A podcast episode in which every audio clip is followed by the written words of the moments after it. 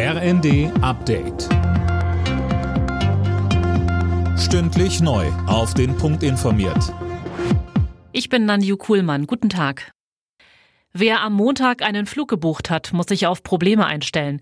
Die Gewerkschaft Verdi hat an vier Flughäfen zum Warnstreik aufgerufen. Betroffen sind Berlin, Hamburg, Bremen und Hannover. Unter anderem legen die Mitarbeiter, die für die Passagierkontrolle verantwortlich sind, die Arbeit nieder. Hintergrund ist zum einen der Tarifstreit im öffentlichen Dienst, zum anderen sich schon über Jahre hinziehende Tarifverhandlungen für Beschäftigte der Bodenverkehrsdienste und der Luftsicherheit.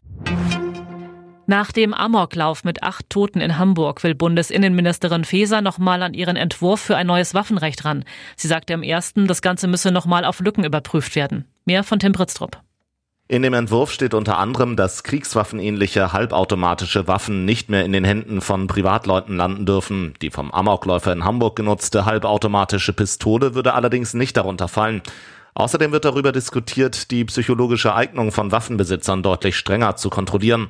Der 35-jährige Täter hatte die Waffe offenbar legal besessen. Eine psychologische Überprüfung hatte keine Anzeichen für Gefahr geliefert. Die Lieferschwierigkeiten bei Fahrradhändlern sind vorbei. Viele Geschäfte haben jetzt nicht nur die aktuellen Modelle bekommen, sondern auch Räder, die sie schon vor langer Zeit bestellt haben. Dadurch gibt es jetzt ein Überangebot und das sorgt für günstigere Preise, so Tobias Hempelmann vom Verband des deutschen Zweiradhandels. Durch die große Verfügbarkeit traut sich auch kein Hersteller im Moment Preiserhöhungen durchzusetzen, so dass der Endkunde also keine Angst haben muss, dass er unnötig äh, viel bezahlt oder dass irgendwelche Hersteller oder Lieferanten versuchen, auf der Preisteuerungswelle Inflation mitzuschwimmen.